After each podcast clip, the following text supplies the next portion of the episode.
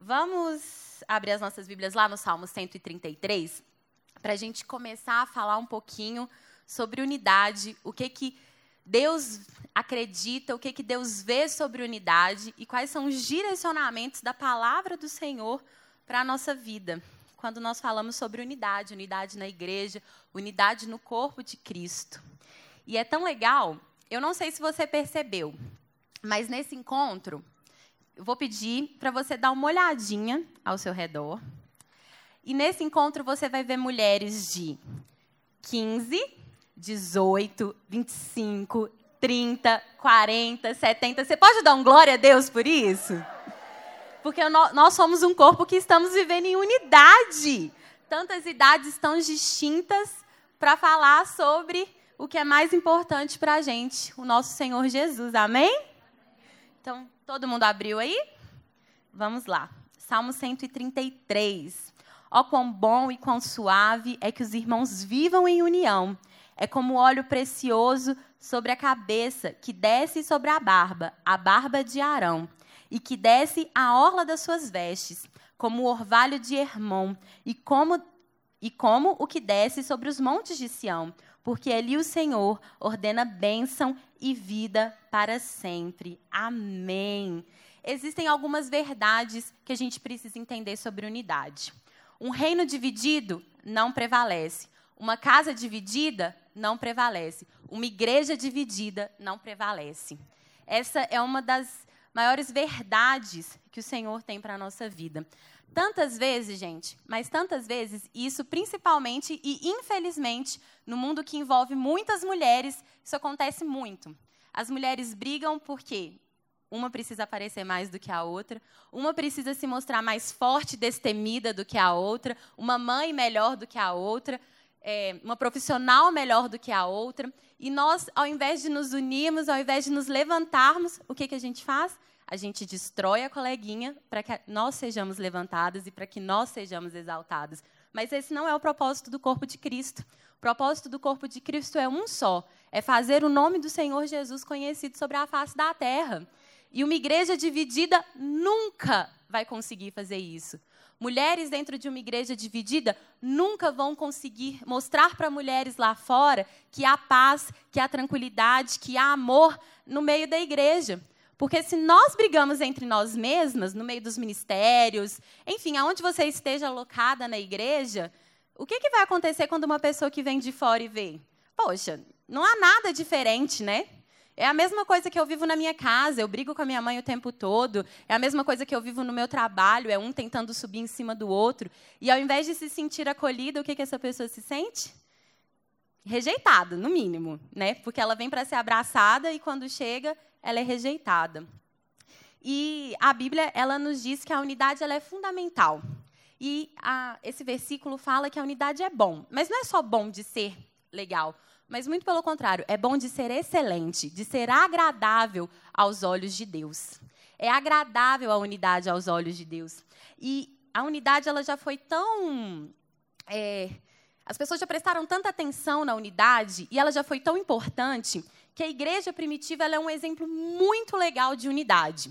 Assim como a igreja hoje, a igreja primitiva também tinha os seus problemas, mas algo que chamava muita atenção do povo era a unidade, o amor com que a igreja primitiva vivia.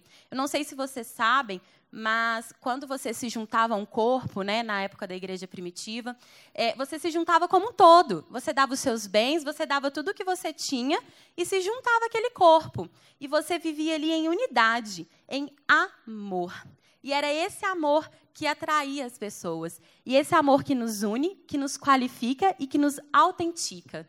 É que dá aquela chancela. O amor de Cristo através da unidade chancela a igreja mostra que a igreja é dele e faz a igreja ser conhecida através desse amor.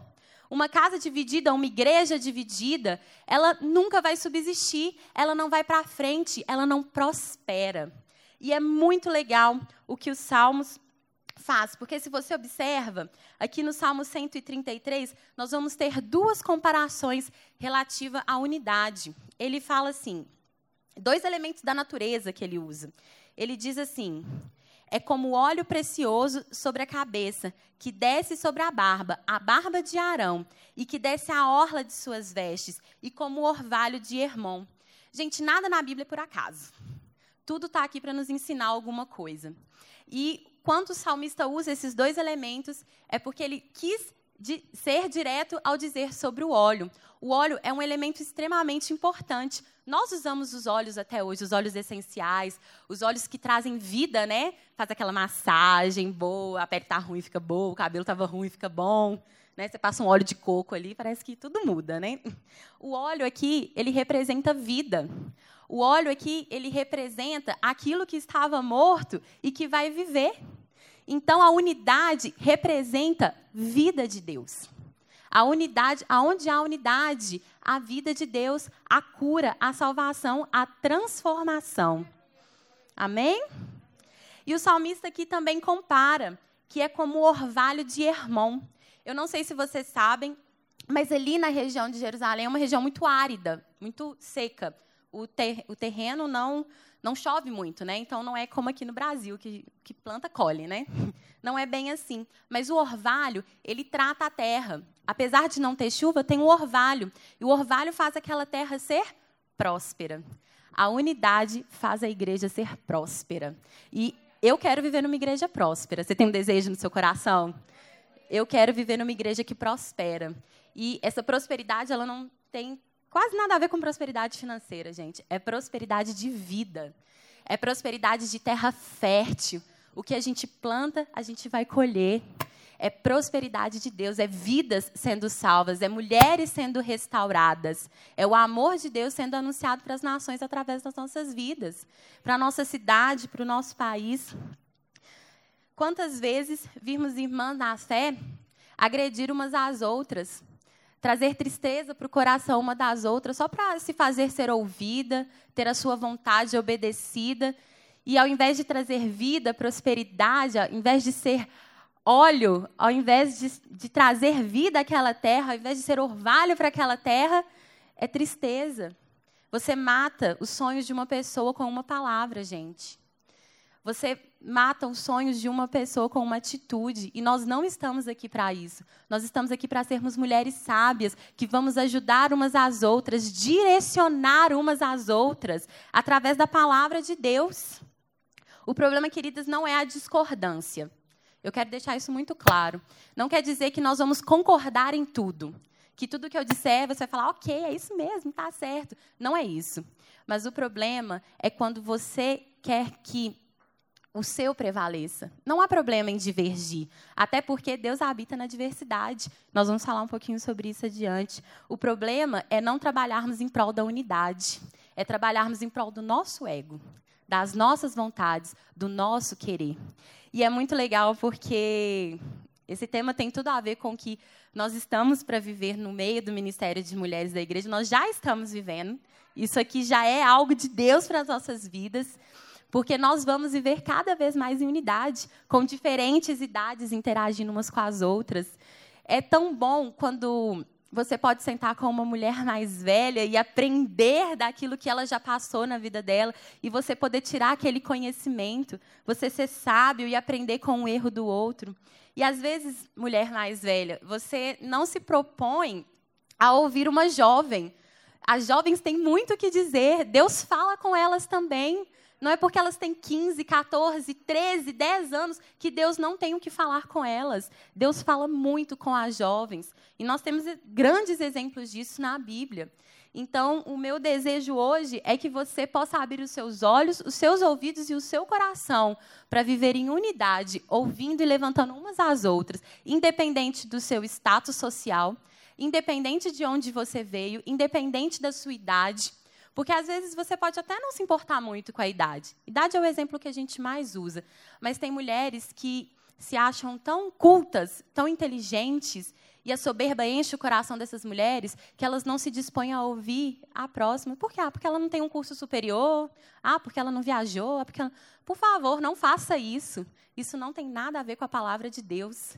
Deus nos chama para vivermos em unidade independente de onde viemos. E você que às vezes acha que não é nada, que veio de longe, de um lugar desconhecido, que não é estudada, que teve uma trajetória de vida às vezes muito difícil, que veio do mundo, que passou por, por questões no mundo extremamente problemáticas, você também é bem-vinda para viver em unidade e você também será ouvida.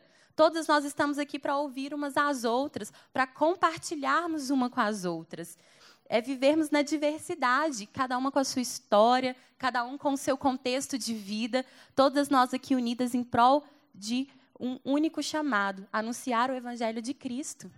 É para isso que nós fomos chamadas, sermos testemunhas de Cristo na terra. Trabalharmos em unidade traz a bênção da terapia, assim como o óleo. É terapêutico vivermos em união, é bênção de Deus. Amém. E mais adiante, o texto diz algo muito interessante. Ali o Senhor ordena a sua vida e a sua bênção para sempre. Em outras palavras, onde há unidade, aí Deus ordena vida, aí Deus ordena salvação. No meio da unidade, a salvação. Assim como o exemplo que eu disse aqui anteriormente.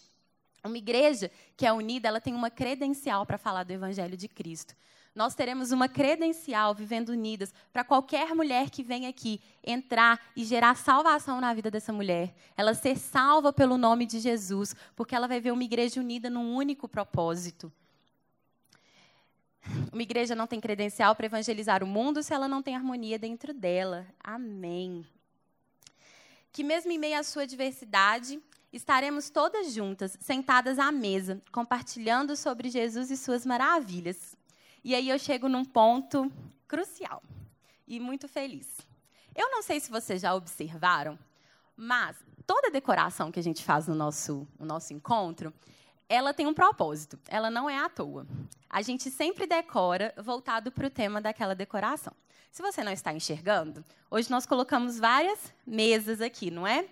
Porque eu não posso deixar de falar de unidade sem falar sobre o que para mim é o símbolo da unidade, que é sentar à mesa. A mesa é um dos grandes símbolos da unidade. E é por isso que a gente colocou algumas mesinhas aqui. Observem aí nos próximos encontros, nossas decorações, né? Elas sempre remetem ao que nós estamos falando.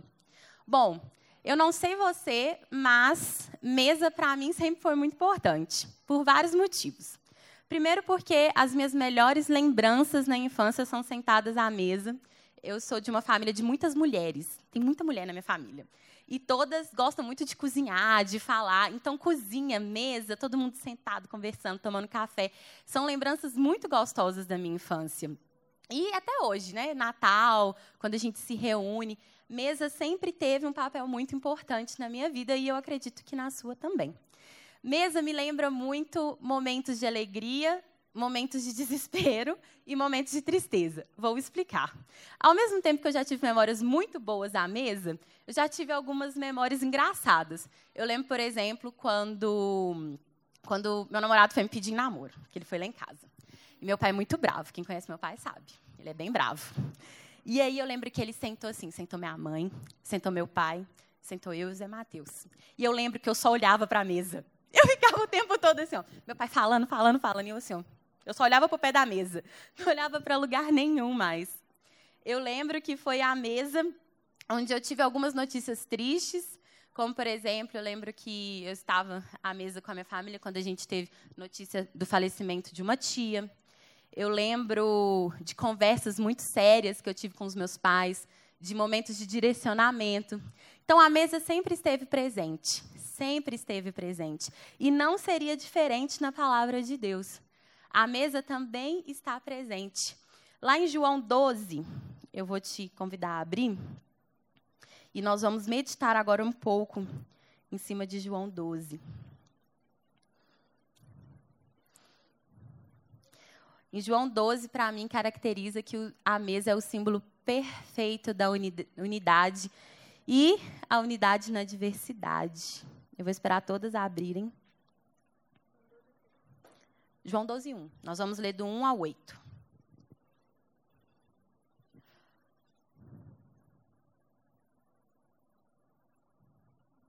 Amém? Foi, pois, Jesus seis dias antes da Páscoa a Betânia, onde estava Lázaro, o que falecera e a quem ressuscitará dentre os mortos. Fizeram-lhe, pois, ali uma ceia, e Marta servia, e Lázaro era um dos que estavam à mesa com ele. Então, Maria, tomando um arratel de ungento, de nardo puro, de muito preço, ungiu os pés de Jesus e enxugou-lhe os pés com os seus cabelos, e encheu-se a casa com o cheiro de ungento.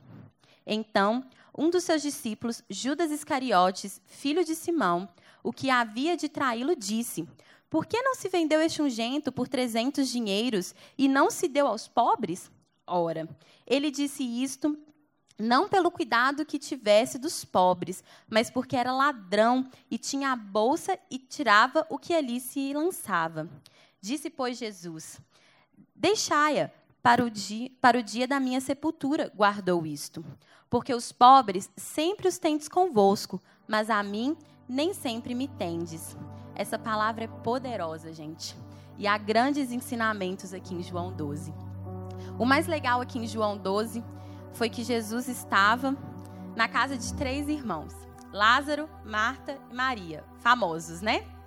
Mês passado a gente falou um pouquinho sobre Marta, a pastora Fabiana falou, e de novo esses irmãos aparecem aqui no contexto bíblico.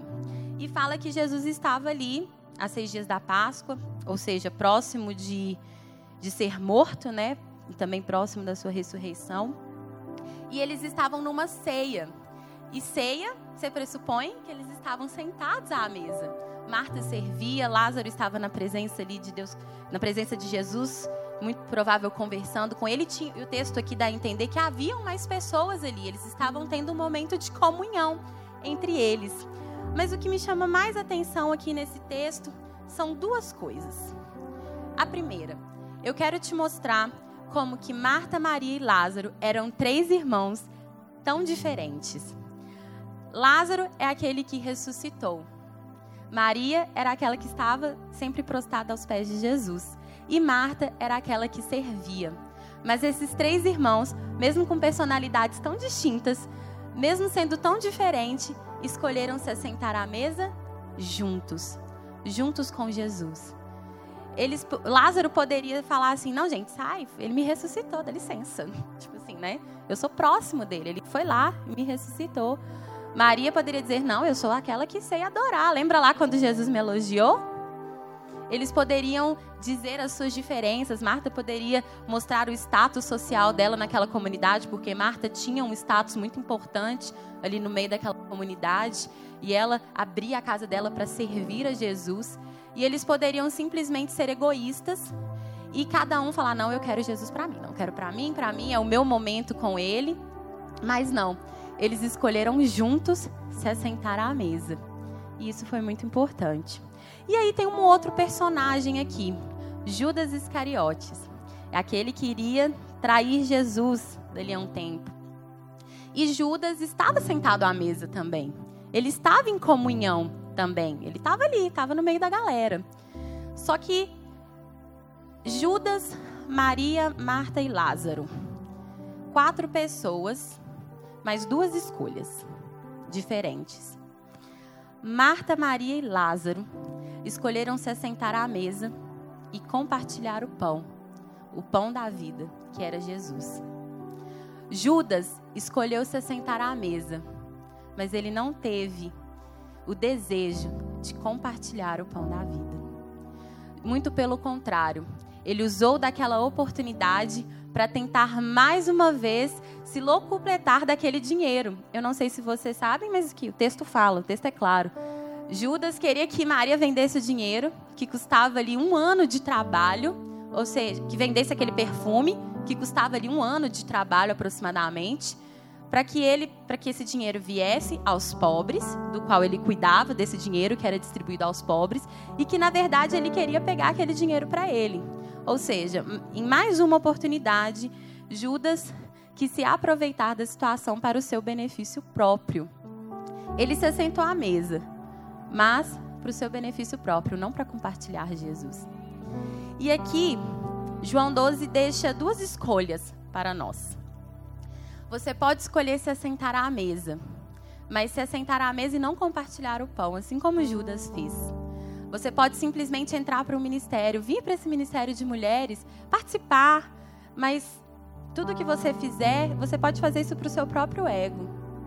Para que você se sinta bem, para que você fale: não, eu sou a correta, eu vou na igreja, eu faço tudo certinho, eu estou lá todo domingo do mês participando do Ministério de Mulheres, eu estou fazendo isso, eu estou fazendo aquilo.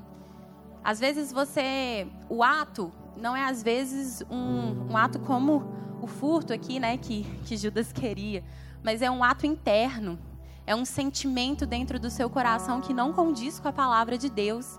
Às vezes você está aqui, você está se assentando à mesa, mas você não escolheu dividir o pão. Você não escolheu viver em unidade.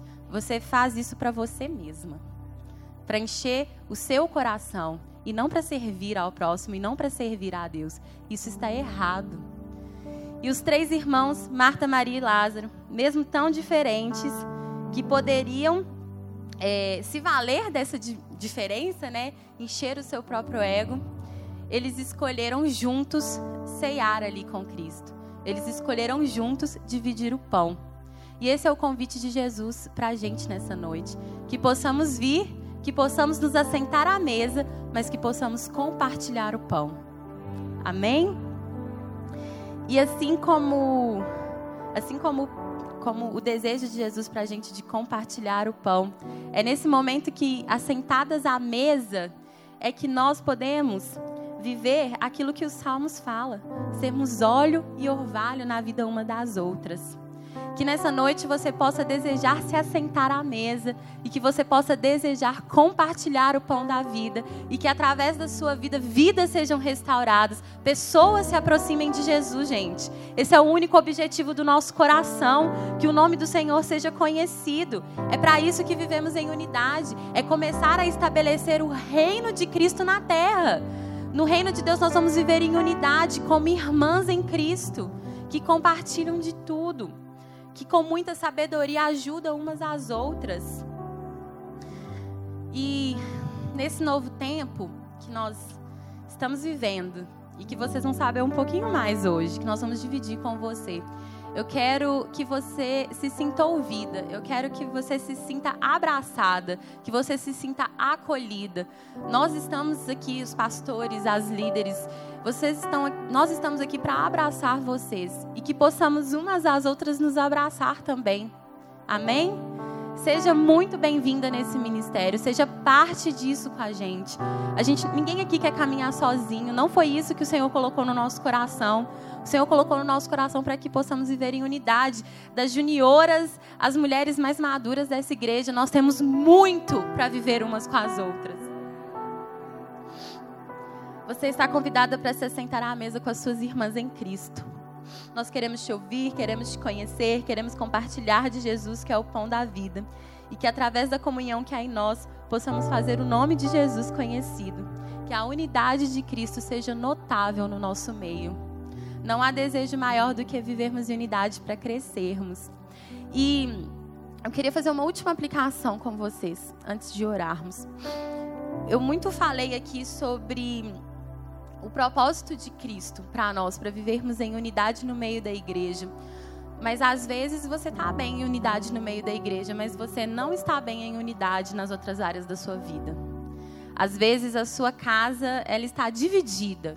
A sua casa que eu digo mesmo, sua família, seu pai, sua mãe, seu marido, seus filhos. Às vezes você não tem vivido em unidade no seu trabalho. Você não tem vivido em unidade na sua vida social. Você tem plantado contendas, discórdia.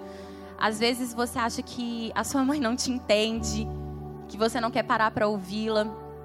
Deixa eu te falar, eu quero falar uma coisa muito importante para as meninas mais jovens. Todo mundo tem uma história. A sua mãe tem uma história, seu pai tem uma história. E o que eles falam, o que eles dividem não é por um acaso. Existe um contexto. Sempre ouça os dois lados, sempre tente entender o contexto, os sonhos, os desejos do coração dos seus pais para vocês. E aos pais a mesma coisa. As suas jovens filhas, mães, elas também têm desejos, elas também têm sonhos. E elas têm desejo de compartilhar isso com vocês. E não é porque ela é uma jovem que ela não tem direito à fala, que ela não tem direito de ser ouvida. Não deixe que a sua casa seja dividida. Não acha que vivendo isso aqui na igreja tá tudo bem. Não, lá eu sirvo com as minhas irmãs, eu ajudo. Enquanto o restante da sua vida não vive em unidade. Nós somos um ser só. Não existe a Raquel que é só filha, a Raquel que é só profissional, a Raquel que é namorada, a Raquel que, que serve na igreja. Existe um ser humano e esse ser humano nasceu para servir a Cristo, para viver em unidade como um todo. Então, que essa aplicação de hoje você possa trazer para a sua vida também, em todos os aspectos da sua vida. Todos os aspectos da sua vida. Você possa trazer para o seu coração e viver em unidade com o todo, porque eu tenho certeza que através disso Jesus será conhecido através da sua vida. Amém? Uau, amém!